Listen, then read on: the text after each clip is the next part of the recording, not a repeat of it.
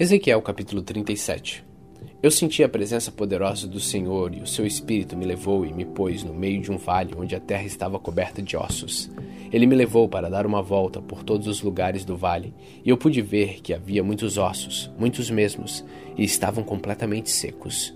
Então o Senhor me disse: Homem mortal, será que esses ossos podem ter vida de novo? Eu respondi: Senhor meu Deus, só tu sabes se podem ou não. Ele disse: Profetize para esses ossos. Diga a esses ossos secos que deem atenção à mensagem do Senhor. Diga que eu, Senhor Deus, estou lhe dizendo isto. Eu porei respiração dentro de vocês e os farei viver de novo. Eu lhes darei tendões e músculos e os cobrirei de pele. Porei respiração dentro de vocês e os farei viver de novo. Aí vocês ficarão sabendo que eu sou o Senhor. Então eu profetizei conforme a ordem que havia recebido. Enquanto eu falava, ouvi um barulho. Eram os ossos se juntando uns com os outros, cada um no seu próprio lugar. Então eu olhava e os ossos se cobriram de tendões e músculos e depois de pele, porém não havia respiração nos corpos. Então o Senhor me disse: Homem mortal, profetize para o vento. Diga que o Senhor Deus está mandando que ele venha de todas as direções para soprar sobre esses corpos mortos, a fim de que vivam de novo. Então eu profetizei conforme a ordem que eu havia recebido. A respiração entrou nos corpos e eles viveram de novo e ficaram de pé. Havia tanta gente que dava para formar um enorme exército. O Senhor me disse: Homem mortal, o povo de Israel é como esses ossos. Dizem que estão secos, sem esperança e sem futuro. Por isso profetize para o meu povo de Israel, e diga-lhes que eu, o Senhor Deus, abrirei as sepulturas deles, e os tirarei para fora, e os levarei de volta para a terra de Israel. Eu vou abrir os túmulos onde o meu povo está sepultado e vou tirá-los para fora. Aí ficarão sabendo que eu sou o Senhor. Porei a minha respiração neles e os farei viver novamente. Eu os deixarei morar na sua própria terra. Aí ficarão sabendo que eu sou o Senhor. Prometi que faria isso e farei. Eu, Senhor, falei. O Senhor falou outra vez comigo. Ele disse: Homem mortal, pegue uma tabuinha e escreva nela o seguinte: O reino de Judá, incluindo as pessoas do reino de Israel que moram nele. Depois, pegue outra tabuinha e escreva: O reino de Israel, representado pela tribo de Efraim, incluindo todos os outros israelitas que moram nele. Então segure as duas tabuinhas, juntas na sua mão, de modo que pareçam uma só. Quando o seu povo perguntar o que isso quer dizer, diga que eu, o Senhor Deus, Pegarei a tabinha que representa Israel e a colocarei junto da que a representa Judá. Das duas tabinhas farei uma só e as segurarei na minha mão. Segure na mão as tabuinhas em que você escreveu e deixe que o povo as veja. Então diga-lhes que eu, Senhor Deus, tirarei os israelitas no meio das nações para onde foram. Eu os juntarei e os levarei de volta para sua própria terra. Farei deles uma só nação na sua terra, nas montanhas de Israel. Eles terão um só rei para governá-los e não serão mais divididos em duas nações, nem separados em dois reinos. Não se mancharão mais com ídolos, nem com nações nojentas, nem com pecados de desobediência. Eu os livrarei de todas as suas maneiras de pecar e de me trair. Eu os purificarei e eles serão meu povo, e eu serei o seu Deus. Um rei igual ao meu servo Davi os governará. Todos terão um só governador e obedecerão fielmente às minhas leis. Viverão na terra que eu dei ao meu servo Jacó, a terra em que os antepassados deles viveram Viverão ali para sempre, eles e os seus filhos e todos seus descendentes. Um rei igual ao meu servo Davi os governará para sempre. Farei com eles uma aliança que garantirá que viverão para sempre em segurança. Aumentarei a população e porei o meu templo na terra deles, e ali ficarão para sempre. Viverei ali com eles e serei o Deus deles, e eles serão meu povo. Quando eu puser o meu templo ali para eu ficar no meio deles, as nações ficarão sabendo que eu, Senhor, separei o povo de Israel para ser meu.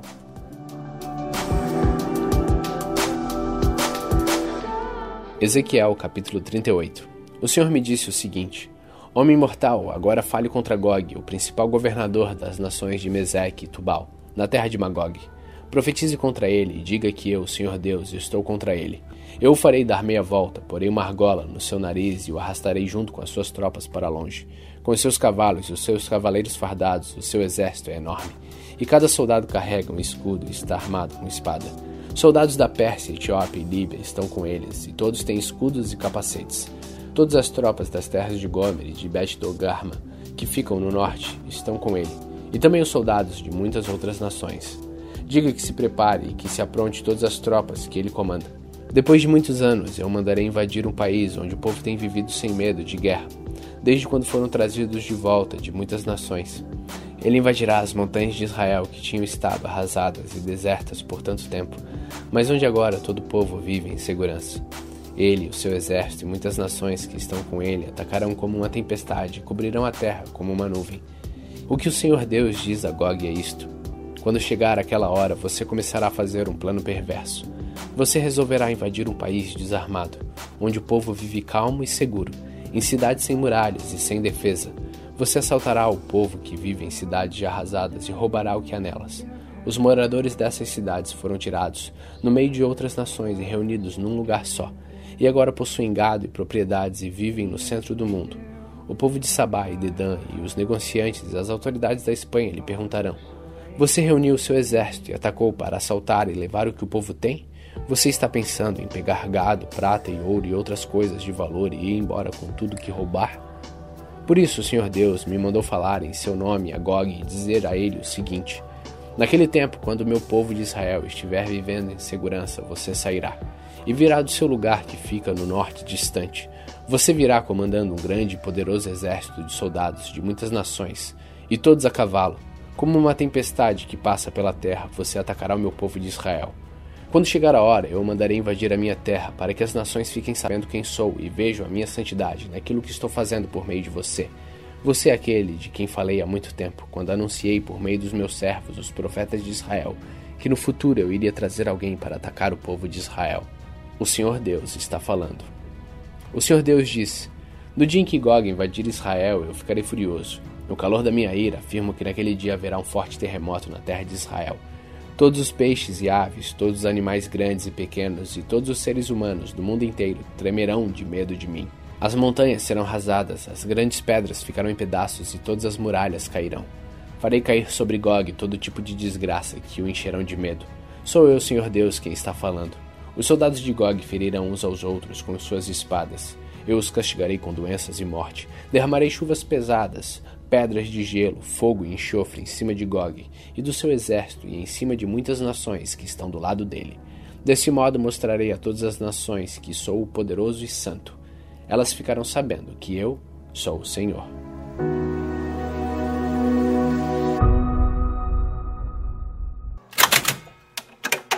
Salmo 149 Aleluia! Cante a Deus, o Senhor, uma nova canção Louvem a Deus na reunião dos seus servos fiéis. Alegre-se, ó povo de Israel, por causa do seu Criador. Fique contente, ó povo de Jerusalém, por causa do seu Rei. Louvem a Deus, o Senhor, com danças, e com seu louvor toquem pandeiros e liras, pois o Senhor está contente com o seu povo.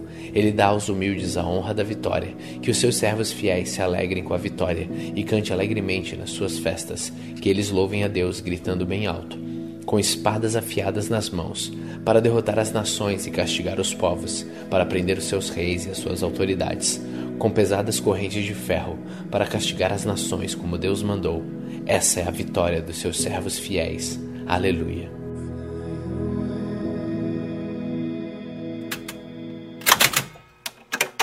Segunda Timóteo, capítulo 1 eu, Paulo, apóstolo de Cristo Jesus, pela vontade de Deus, que fui mandado para anunciar a promessa da vida que temos por estarmos unidos com Cristo Jesus, escrevo a você, Timóteo, meu querido filho na fé, que a graça e a misericórdia e a paz de Deus, o Pai, e de Cristo Jesus, o nosso Senhor, estejam com você.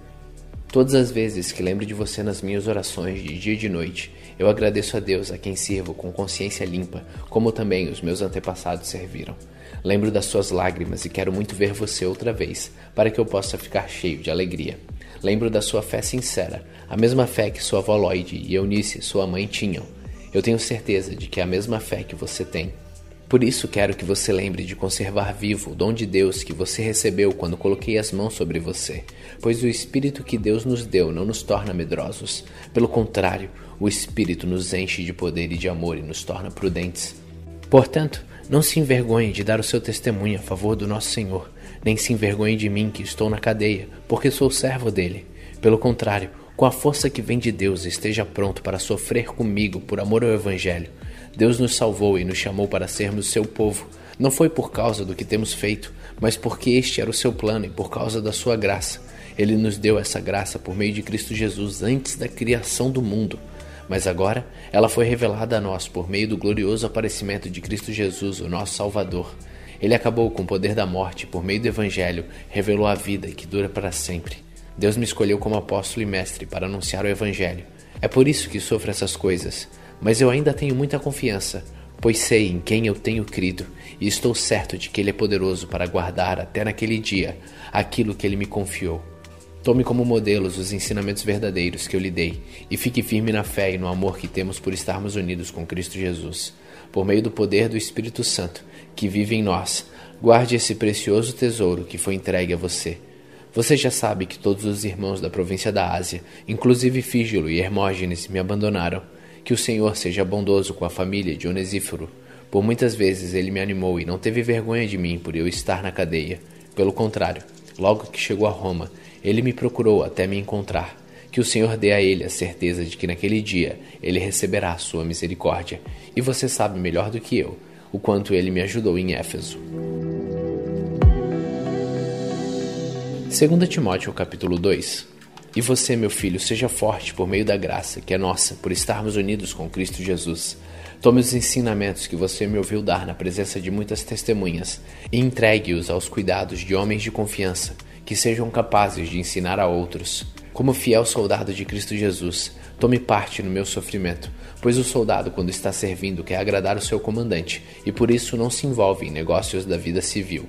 O atleta que toma parte numa corrida não recebe o prêmio se não obedecer às regras da competição, e o lavrador que trabalha no pesado deve ser o primeiro a receber a sua parte da colheita. Pense no que estou dizendo, pois o Senhor fará com que você compreenda todas as coisas. Lembre de Jesus Cristo, que foi ressuscitado e que era descendente de Davi, de acordo com o evangelho que eu anuncio. E é por causa disso que eu sofro e até estou acorrentado como se fosse um criminoso. Mas a mensagem de Deus não está presa, e por isso eu suporto tudo com paciência por amor ao povo escolhido de Deus. Faço isso para que eles possam ganhar a salvação que está em Cristo Jesus e me traz a glória eterna. Este ensinamento é verdadeiro. Se já morremos com Cristo, também viveremos com Ele. Se continuarmos a suportar o sofrimento com paciência, também reinaremos com Cristo. Se nós o negarmos, ele também nos negará. Se não formos fiéis, Cristo continua sendo fiel, pois ele não pode ser falso para si mesmo.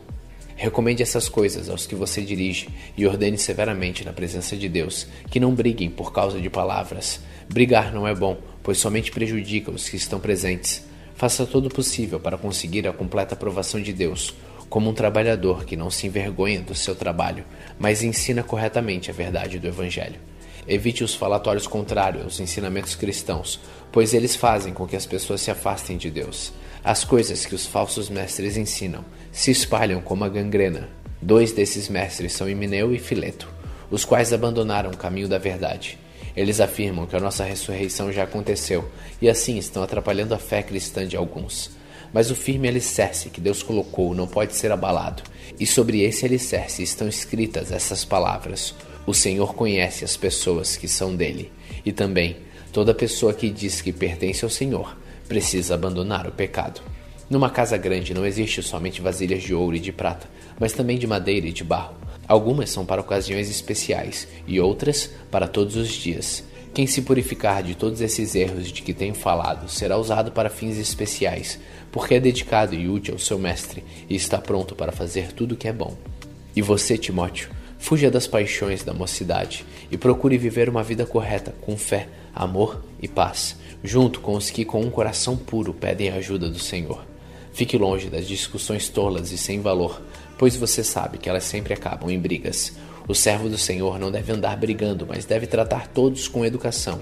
Deve ser um mestre bom e paciente, que corrige com delicadeza aqueles que são contra ele, pois pode ser que Deus dê a eles a oportunidade de se arrependerem e de virem a conhecer a verdade. E assim voltarão ao seu perfeito juízo e escaparão da armadilha do diabo, que os prendeu para fazerem o que ele quer.